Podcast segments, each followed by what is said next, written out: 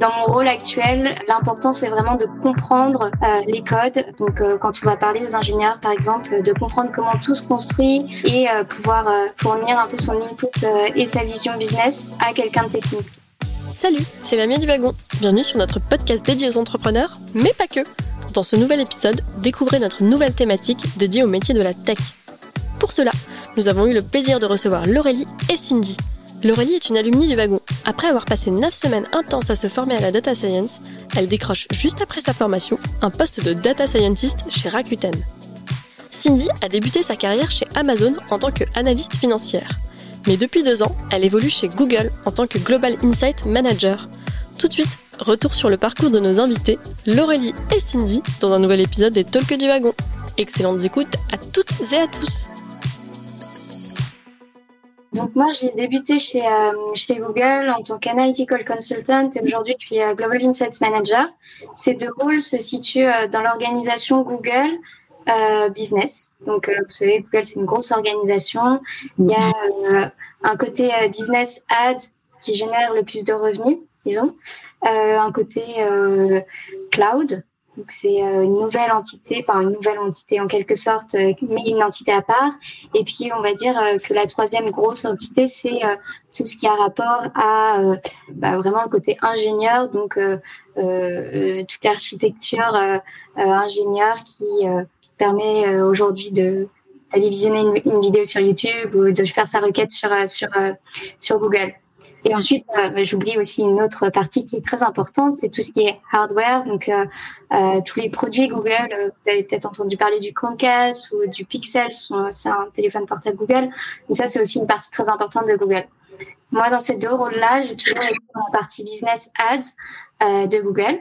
Et à chaque fois dans ces rôles, ce qui a le point commun, c'est que c'est toujours, ça a toujours été client facing, c'est-à-dire que donc j'étais dans les, enfin je suis euh, dans, dans, les équipes commerciales, celles qui sont en lien avec euh, des clients Google. Et ces clients Google sont des entreprises, des grosses entreprises comme euh, L'Oréal, euh, je sais pas moi, ANG, enfin dans toute industrie confondue, qui annoncent sur Google, sur toutes les plateformes Google. Et donc par annoncer, je veux dire toutes les publicités que vous voyez sur Google Search, mais également sur YouTube. Et puis oui, ça peut aussi être des bannières dans dans euh, vos sites euh, de, news euh, comme Le Monde, par exemple. Donc, avec ces clients, on génère des, partenariats qui sont des partenariats généralement long terme, selon la taille des clients, évidemment. Euh, parce qu'en en fait, dans, ces, dans cette entité business, on segmente les clients par taille, généralement par taille d'investissement. La première équipe dans laquelle j'étais, c'était, euh, on s'occupait de clients français, de gros clients français. À l'inverse, il peut y avoir des petits et moyens clients français. Et dans l'équipe dans laquelle je suis aujourd'hui, on s'occupe de clients globaux. Donc, ce sont des comptes, euh, des groupes généralement cotés, euh, avec lesquels, euh, bah là, on va avoir un partenariat beaucoup plus stratégique puisqu'on parle au headquarter euh, pour euh, définir toute la stratégie digitale et marketing avec avec ces groupes, qui vont ensuite découler chez toutes leurs marques et tous leurs tous leurs pays.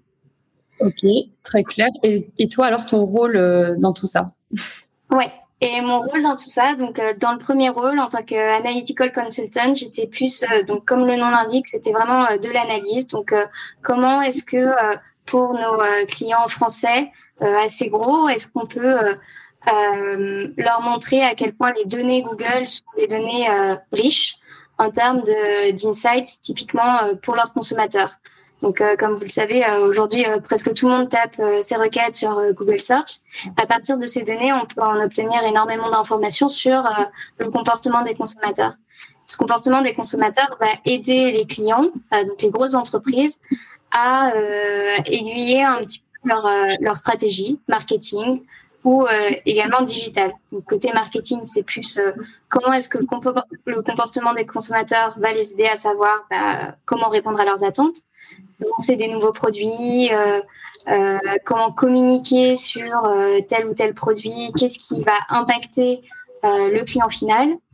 Et puis le côté plus ads, comment est-ce qu'on peut faire en sorte de, de générer des efficacités dans la gestion des campagnes, par exemple, en fonction de toutes les données qu'on a de performance cette fois-ci du client dans les comptes, euh, les comptes par exemple Google Ads, enfin les comptes publicitaires.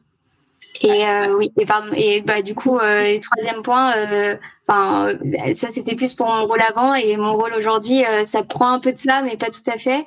Il y a aussi toute une partie thought leadership, donc c'est-à-dire comme on va parler cette fois-ci au headquarter, vraiment aller définir avec eux la stratégie digitale qu'ils peuvent mettre en place et élaborer avec nous sur toute l'année qu'on renouvelle tous les ans. Donc là, c'est un peu plus stratégique. Et, euh, et donc euh, pour cela, on doit toujours euh, baquer euh, tous nos tous nos points de vue avec énormément d'analyse. Donc ça, je peux le faire avec beaucoup d'outils. On peut en parler dans le détail tout à l'heure. et des méta-analyses. Et puis il y a un côté aussi où on va créer des partenariats avec des instituts de recherche qui vont nous aider à prouver tous ces points. Et donc de ce point de vue-là, tout le côté technique euh, de mes de mon profil permet de euh, d'aller gérer des, des projets donc euh, en termes de project management pour mieux comprendre l'aspect technique de tout ça ou alors créer des, des, nouvelles solutions avec des ingénieurs qui vont nous aider pour ça. C'est assez large en fait comme rôle. Euh, donc, Cindy, deuxième question pour toi. Donc, j'ai vu que tu étais certifiée sur le langage R. Euh, nous, au wagon, on a appris euh, Python et toutes les librairies de machine learning qui vont avec. Euh, du coup, je me demandais si euh, tu conseillerais aux personnes qui veulent bosser dans la data ou à Google d'apprendre Python également, d'apprendre R pardon également, et si toi tu l'utilisais dans ton job. Euh, moi aujourd'hui, pour être très honnête, je l'utilise pas dans mon job. Euh, le langage que j'utilise c'est euh, SQL, donc euh, j'imagine que vous êtes très fort en ça aussi. Python, c'est aussi une bonne chose que un, un bon langage qu'on peut utiliser.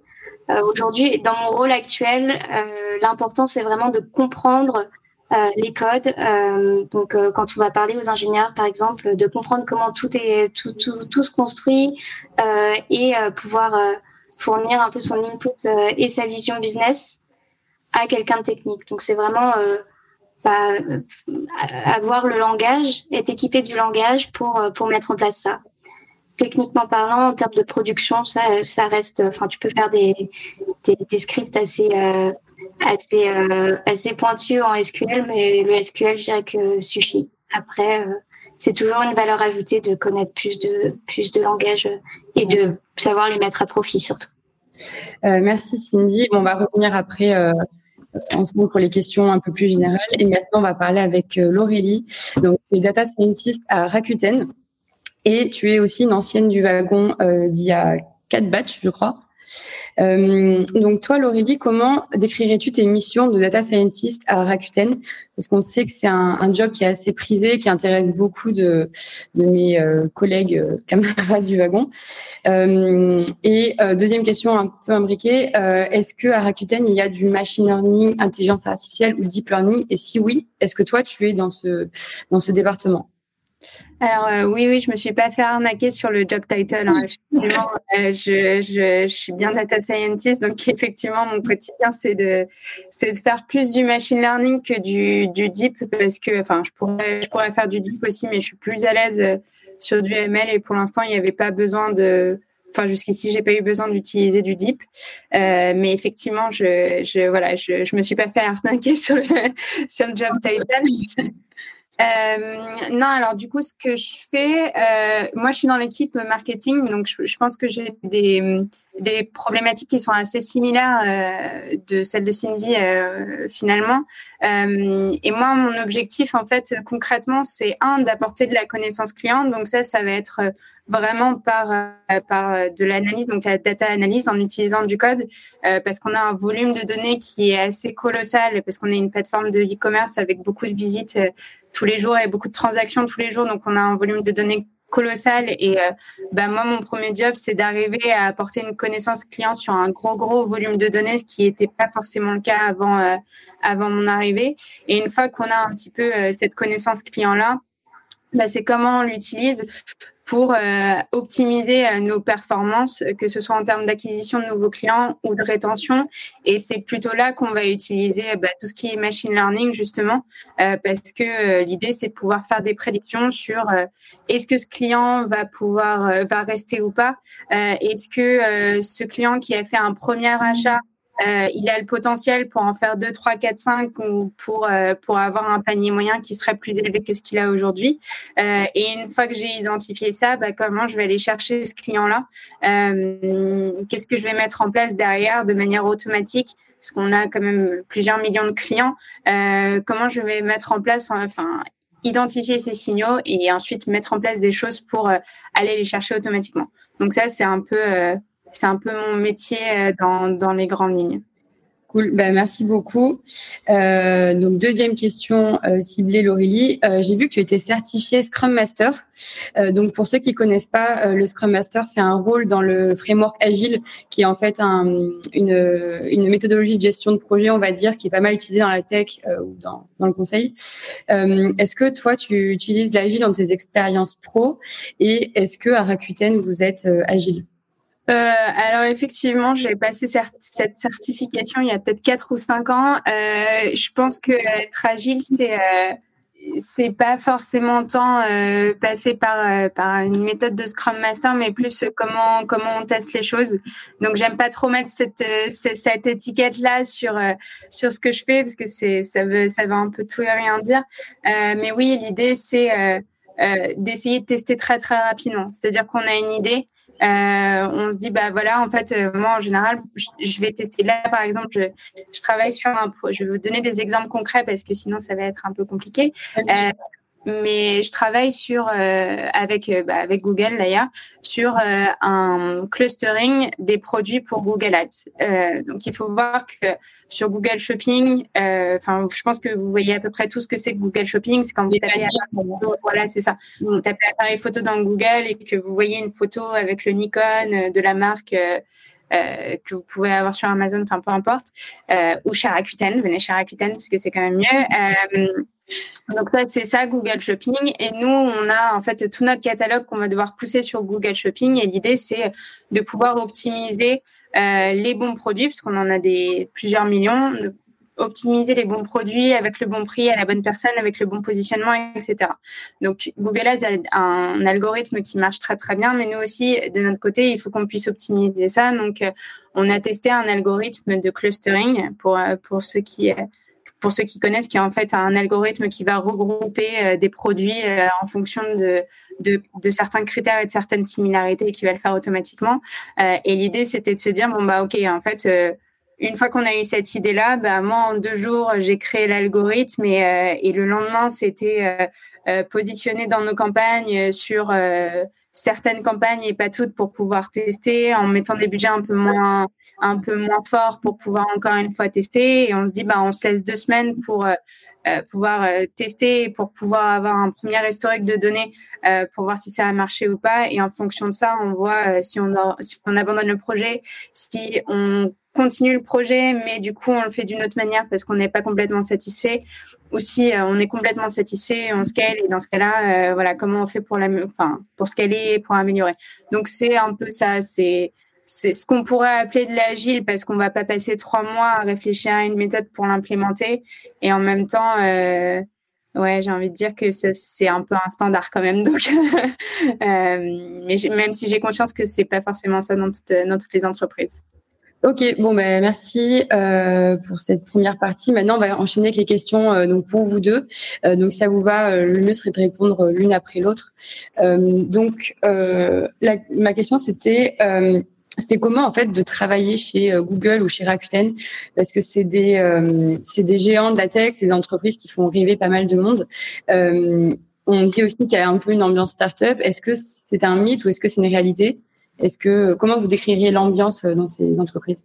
Cindy, euh, si tu veux commencer.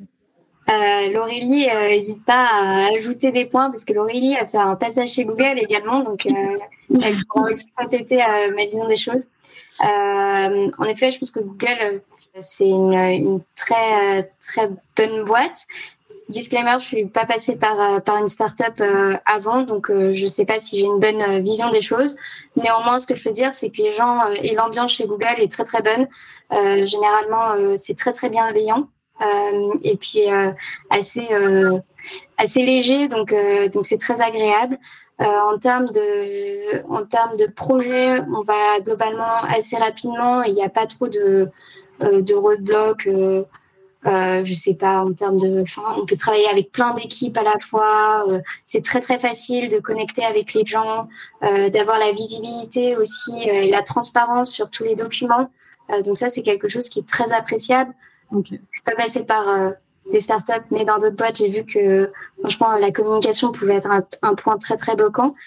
Euh, après, bon, faut pas oublier que Google, ça reste une très grosse entreprise, et avec une très grosse entreprise, il peut y avoir des points de vue un peu administratifs, disons RH, euh, qui peuvent parfois être un peu lourds, euh, propres à une grosse entreprise. Euh, je, suis, je suis tout à fait d'accord avec tout ce qui s'est dit sur, sur Google. J'ai pas de, j'ai pas de à ajouter. Alors moi, j'ai bossé du coup chez, chez Google. J'ai bossé en conseil, donc j'ai vu des grandes entreprises aussi. Et j'ai entre Google et Rakuten, j'ai bossé à mon compte avec. j'étais à mon compte, mais j'ai bossé avec avec pas mal de startups. Je pense que c'est euh, il y a une ambiance différente forcément en startup que, que dans, dans des plus grosses entreprises, même si je pense que dans la catégorie grosses entreprises, on va avoir des fonctionnements un peu différents. Euh, mais en startup, globalement, c'est euh, c'est pas le c'est le do it. Donc c'est pas euh, ne passe pas du temps à, à, présenter les choses à concevoir les projets à, à, à mettre en enfin mettre plein d'équipes avec toi pour que tout, tout le monde soit d'accord et se lancer. C'est vraiment euh, tu as une idée tu te débrouilles pour le tu te débrouilles pour le faire et si ça marche tu tu, tu gardes et si ça marche pas tu kills. Et euh, et c'est ça c'est c'est très comme ça, startup, où euh, bah, moi, j'avais l'habitude chez Google en conseil de faire pas mal de PowerPoint pour expliquer euh, mes projets, pour dire ce que j'allais faire et comment j'allais le faire et comment, euh, comment je pensais que ça allait impacter mes scopes, etc. Et en fait, en startup, quand j'ai commencé à faire ça, on me dit, bah, écoute, t'es mignonne, mais en fait, tu vas pas passer une semaine à nous expliquer ce que tu vas faire, tu vas le faire, et puis après, tu vas nous expliquer euh, pourquoi ça a marché ou pourquoi ça n'a pas marché. Donc c'est plus euh, c'est plus une, une, approche un peu différente. Euh, je, pense que chez Rakuten, on est un peu entre les deux dans le sens où on est quand même un, un gros groupe, euh, mais qu'en fait Rakuten France c'est l'ancien Price Minister euh, qui a été racheté par par Rakuten et du coup, Rakuten France, c'est une entité qui est considérée dans l'organisation Rakuten un peu à part. Donc, c'est vraiment, il y a Rakuten et Rakuten France. C'est pour vous dire, euh, il n'y a pas Rakuten Italie, il y a pas, il y a vraiment juste Rakuten France.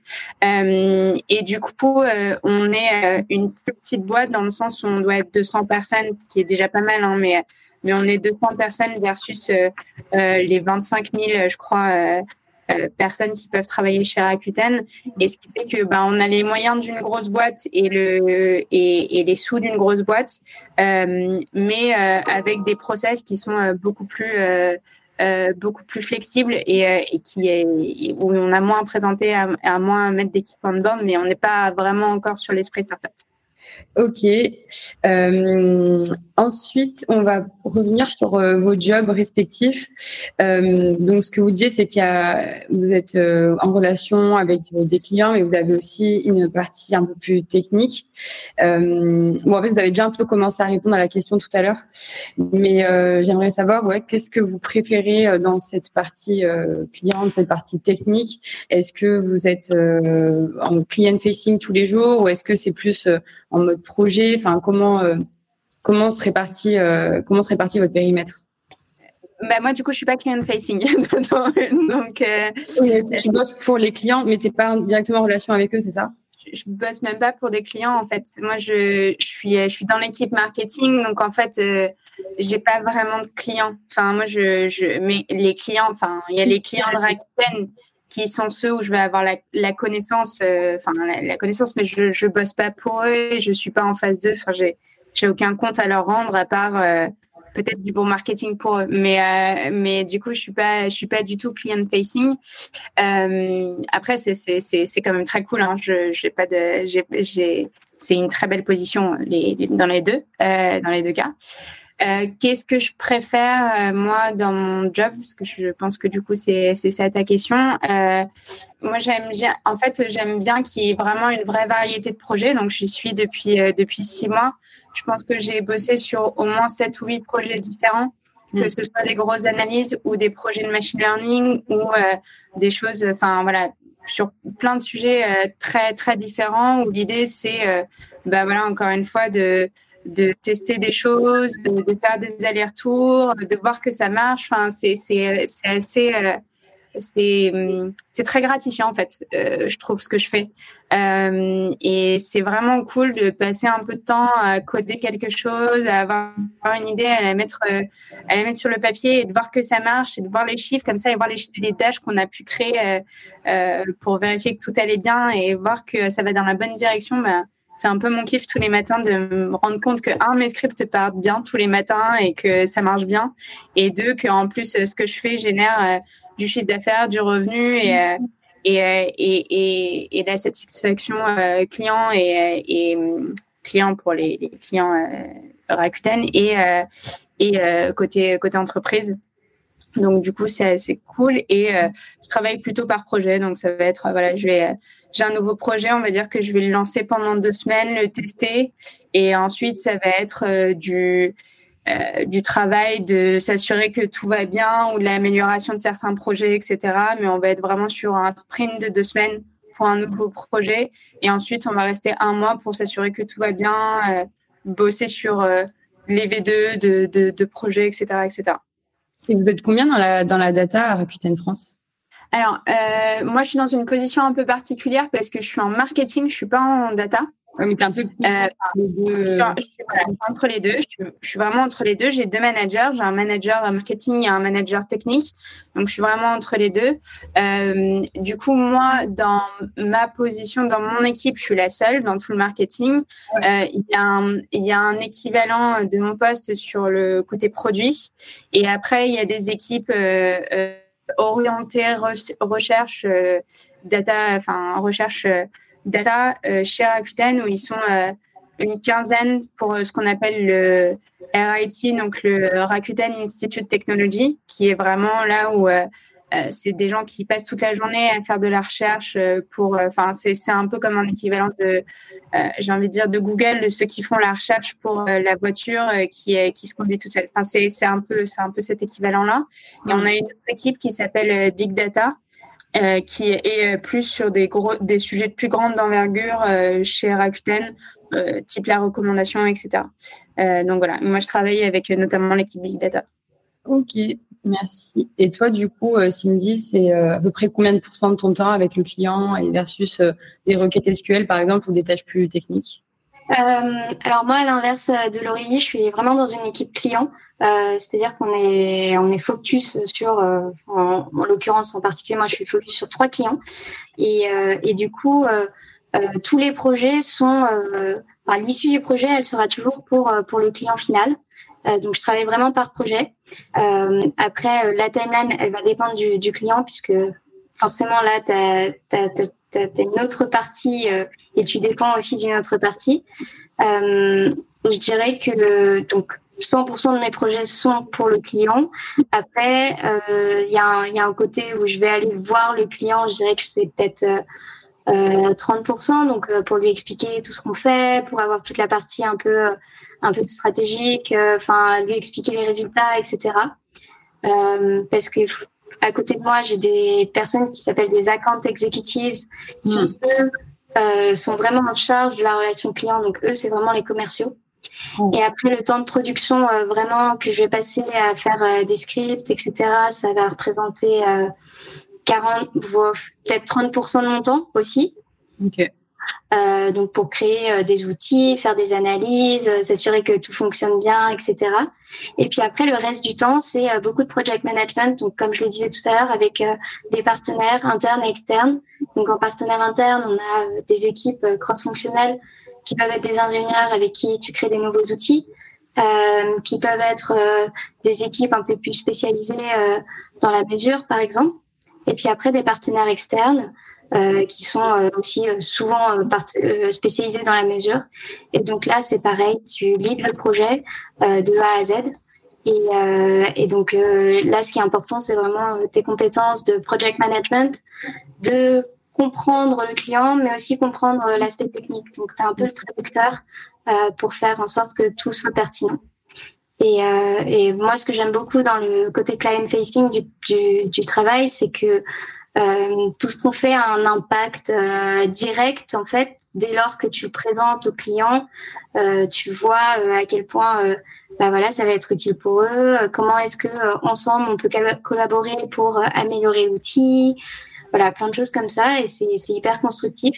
Et à la fin, bah, comme l'aurait dit, on a des résultats chiffrés comme le revenu, mais également des résultats euh, un peu plus, euh, euh, enfin un peu moins concrets avec des relations qui se nouent chez les clients, etc. Et, et c'est un côté social que, que j'aime beaucoup aussi. Cool, merci à tous les deux. Ok, donc bon, ça aussi, on a déjà, on a déjà un petit peu parlé. Peut-être que vous avez encore des choses à ajouter euh, sur les outils euh, data. Donc nous, au wagon, on a appris euh, voilà Python, mais aussi des librairies comme euh, Pandas, NumPy, euh, Scikit-learn, TensorFlow, etc., etc. et vous, les outils data que vous utilisez au quotidien, donc Cindy, toi, tu avais dit SQL et Laurélie, plutôt des librairies machine learning. Est-ce que vous avez encore d'autres outils à à nous partager qui pourraient être intéressants pour les étudiants du wagon On va commencer par euh, Laurélie. Euh, ouais, bah moi j'utilise énormément Google Cloud en fait euh, pour faire tourner mes modèles en fait en termes de data engineering parce que je sais que vous êtes dans cette semaine en plus. euh, et bah et bien prêtez attention à cette semaine. C'est une semaine importante. Euh, ouais, moi en termes de, de d'outils de data engineering. Je suis beaucoup, beaucoup sur, euh, sur Google Cloud pour faire tourner mes modèles, pour stocker mes infos, euh, pour, pour stocker mes docs, etc.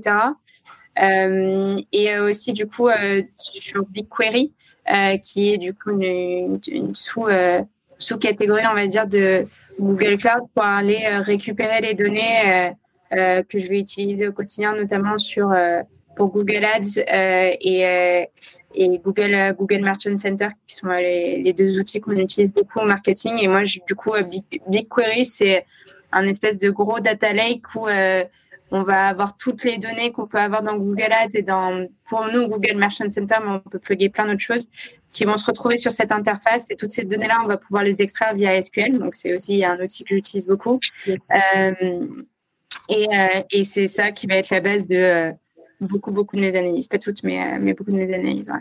Et en machine learning?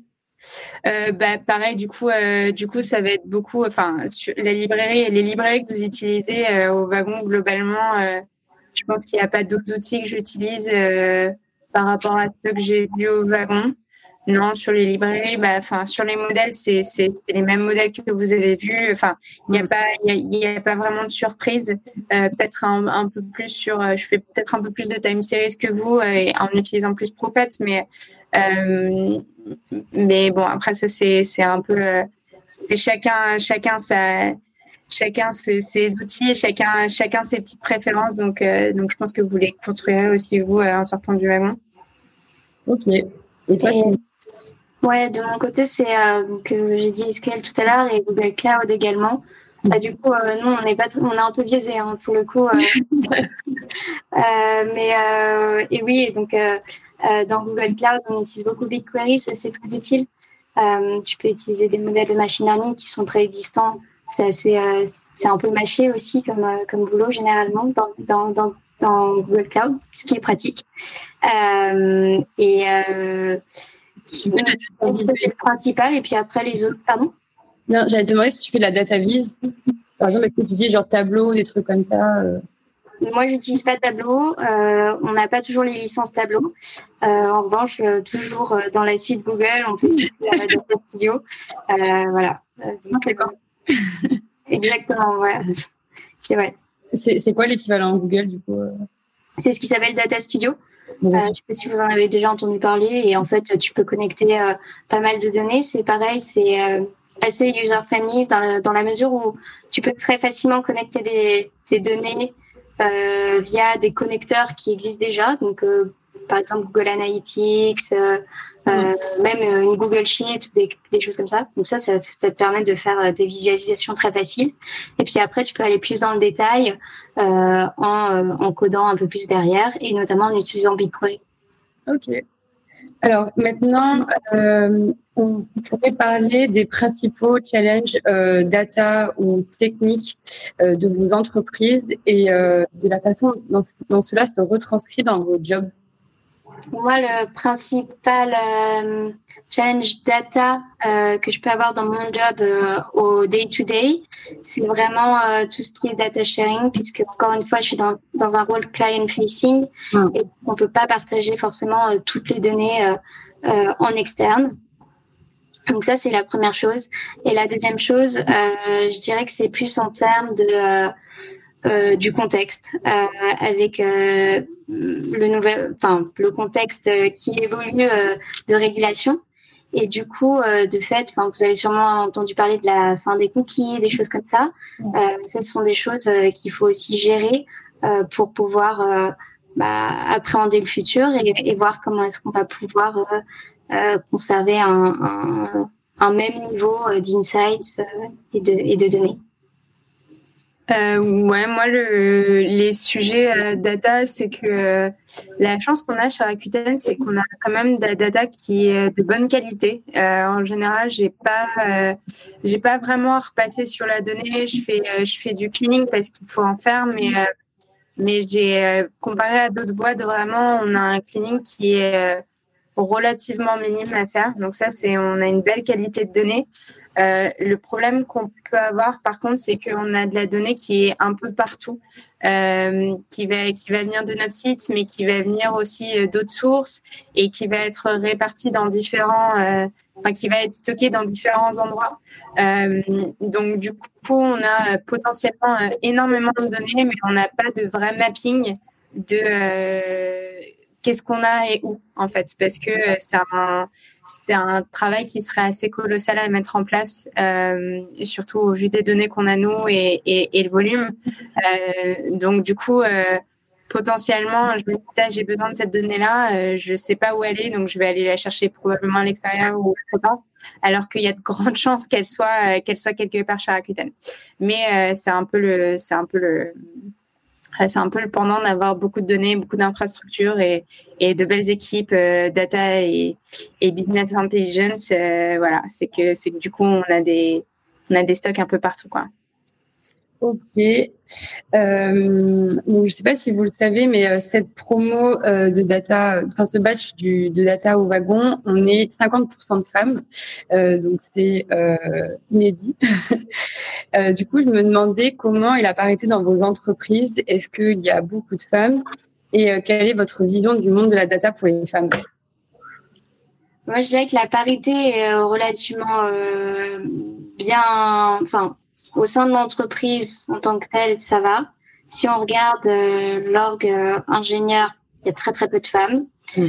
Euh, et puis bon, bah moi dans mon organisation, euh, du coup ça va, mais je dirais qu'en termes de, enfin dans mon rôle, il y a plus d'hommes que, que de femmes. Et surtout, on remarque que l'appétence pour tous les sujets techniques sont est un peu plus concentrée chez les hommes que chez les femmes. En revanche, je vois pas du tout de d'obstacle à ça. Euh, euh, enfin, je pense que notre, nos organisations, euh, en tout cas l'entreprise, euh, met pas du tout d'obstacle à ça et, et, et pousse à la parité.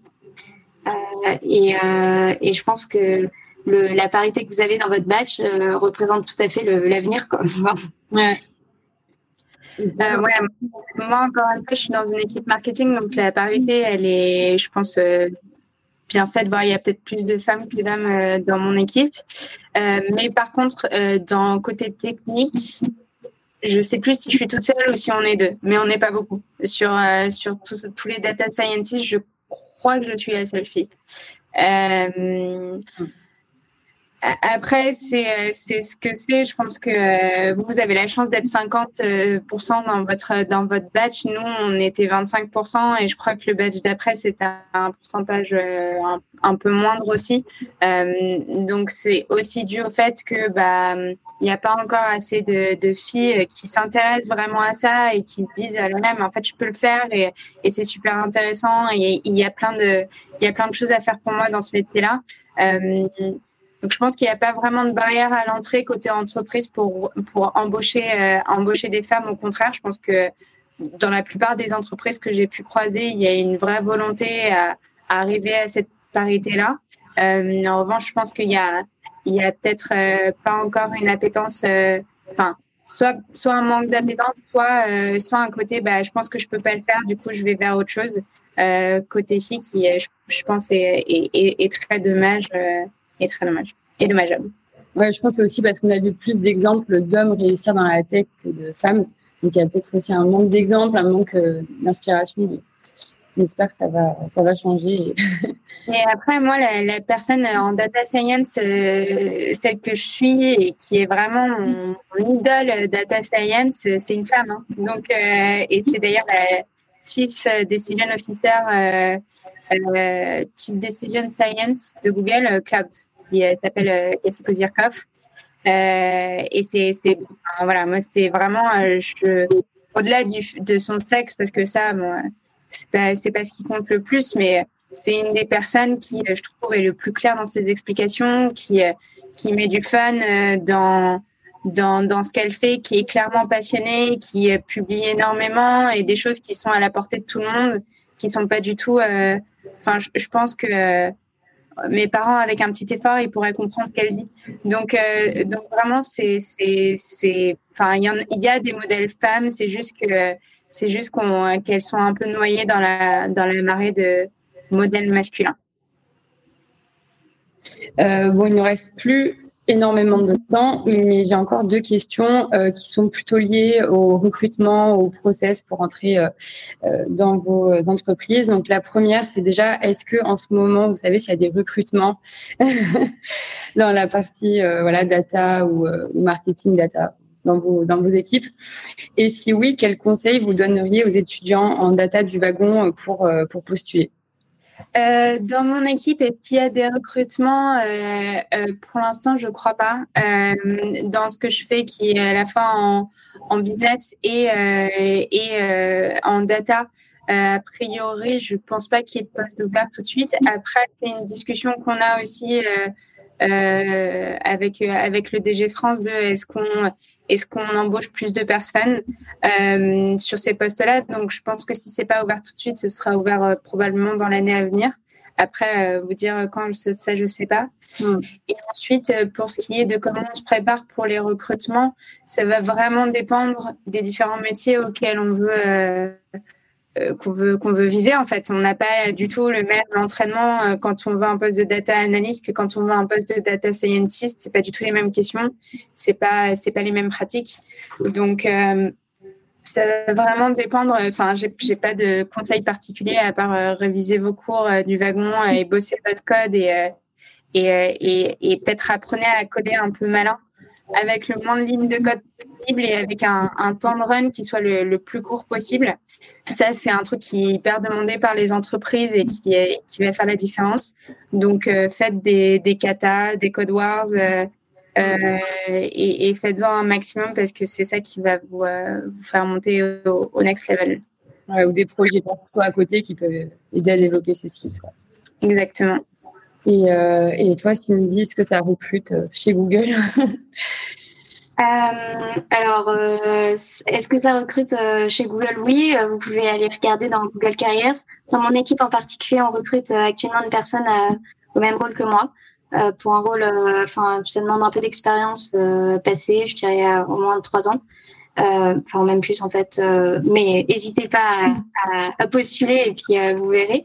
Et, ensuite, comment se préparer aux entretiens? Donc souvent, pour le coup, bah, encore une fois, grosse entreprise, donc entretien assez rodé du côté de l'entreprise avec plusieurs rounds. il y a souvent, et comme j'imagine dans beaucoup d'entreprises, un round où là, on va tester votre connaissance du rôle. Donc en effet, ça peut toujours paraître un peu bizarre parce que vous n'êtes pas dans le rôle, mais comment est-ce que vous appréhendez la fiche de poste, mm. qu'est-ce que vous avez compris, etc. de ce de ce poste? Euh, et la deuxième chose euh, qui est toujours euh, dans, les, dans les rounds d'entretien, c'est le fit. Donc, comment est-ce que vous fitez avec non seulement l'équipe, mais avec l'ambiance, la culture dans l'entreprise? La goodiness.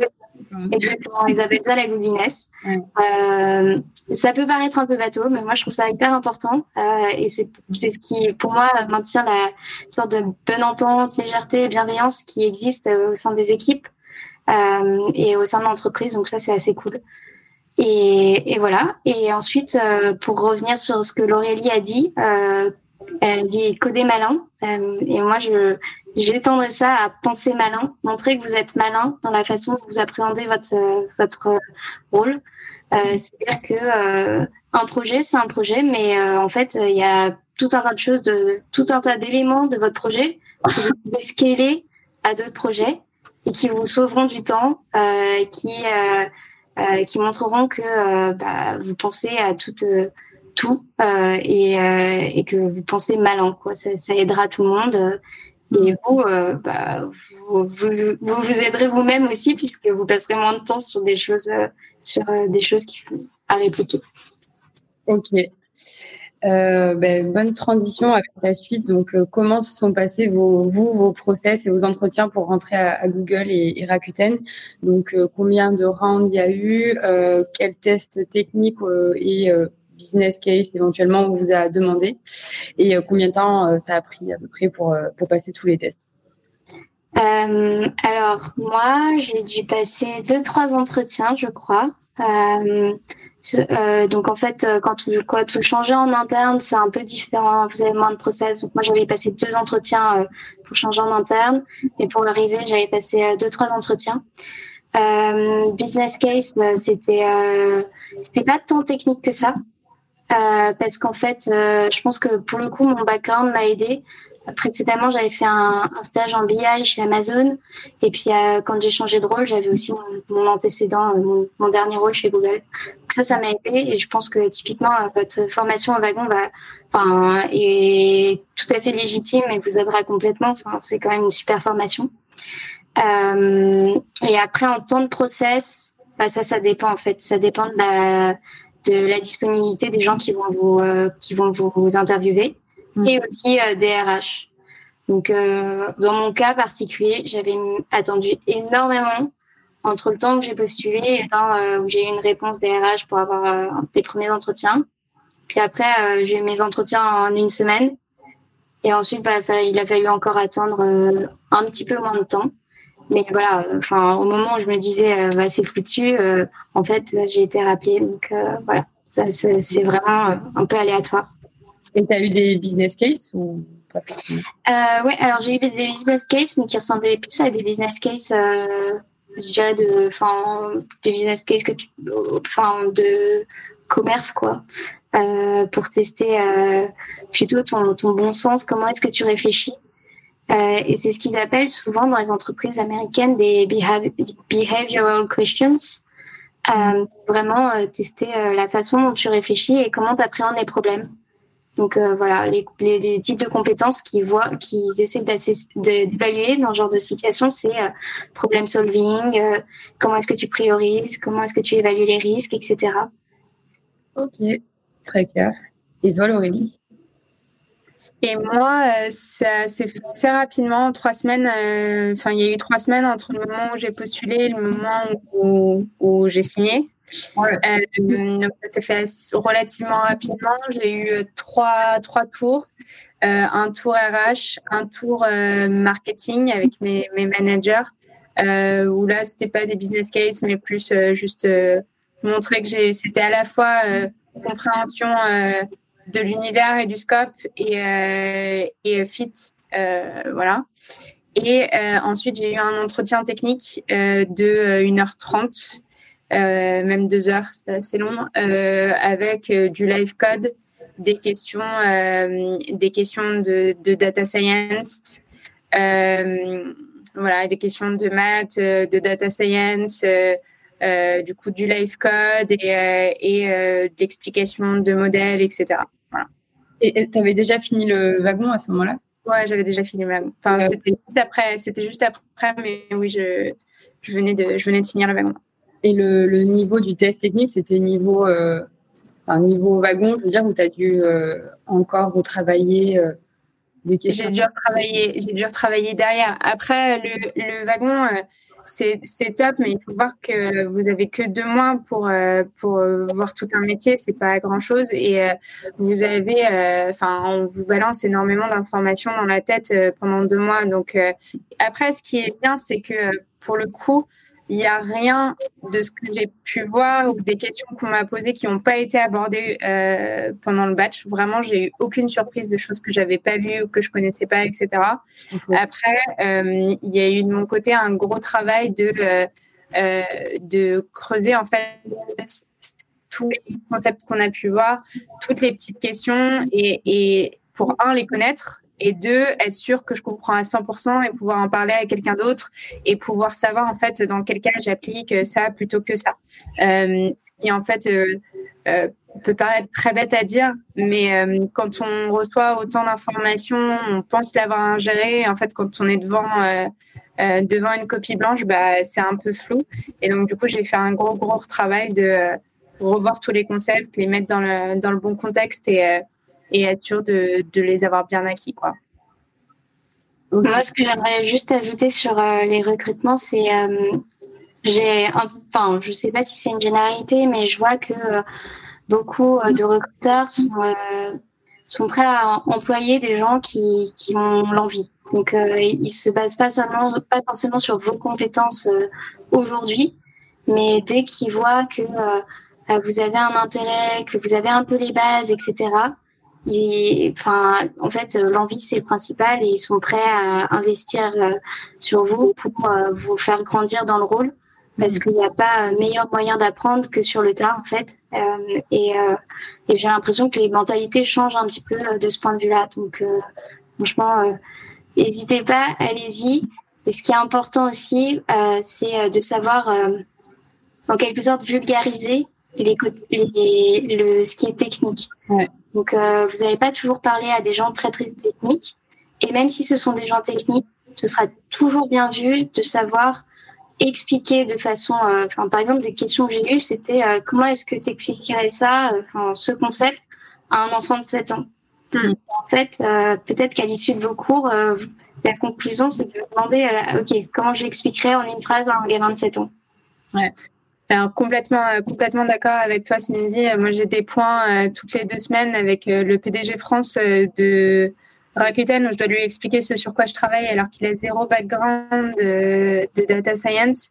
Donc, c'est vraiment expliquer les algorithmes comme, enfin, vraiment comme j'explique ça à un enfant de 5 ans. C'est exactement ce que tu dis. C'est-à-dire que, bon, bah, la semaine dernière, j'ai expliqué au PDG France comment ça marche un algorithme de clustering avec un t-shirt, euh, un pantalon et des chaussettes quoi. C'est mm. vraiment euh, c'est vraiment ça. Et deuxième point, c'est que moi pendant mon entretien euh, technique, j'ai fait beaucoup d'erreurs et je le savais. C'est-à-dire que j'étais en train de dire à, mon, à la personne qui, m'a interviewé, oui, là, j'ai bien conscience d'avoir dit une énorme connerie. Oui, oui, euh, ça, j'ai bien conscience de pas le savoir, etc. Et, euh, et qui m'a dit pendant le, enfin, et clairement c'est passé, sinon j'aurais pas eu le job. Et ce qu'il me disait pendant l'entretien, c'est que c'est pas grave de de faire des erreurs et que euh, l'idée c'est pas tant de voir si euh, je connais tout, mais plutôt comment je réfléchis et et quand on m'explique que c'est pas forcément ça, comment je retombe un peu sur mes pieds. Donc, euh, donc c'est c'est pour rebondir un peu sur ce que disait Cindy de euh, euh, c'est pas forcément les personnes qui ont le plus d'expérience. Enfin, on cherche plus vraiment les personnes qui ont le plus d'expérience, mais les personnes qui savent mieux se débrouiller. Bah moi, c'est complètement ce qui s'est passé pour moi. C'est fini pour aujourd'hui. J'espère que cet épisode vous a plu. Si l'univers de la tech vous intéresse et que vous souhaitez participer à nos prochains événements, rendez-vous sur la page Meetup du Wagon Paris. Vous y découvrirez les dates de nos prochains talks d'entrepreneurs et d'entrepreneuses, ainsi que tous les ateliers d'introduction au développement web et à la data science que l'on organise régulièrement sur notre campus ou à distance. À très bientôt!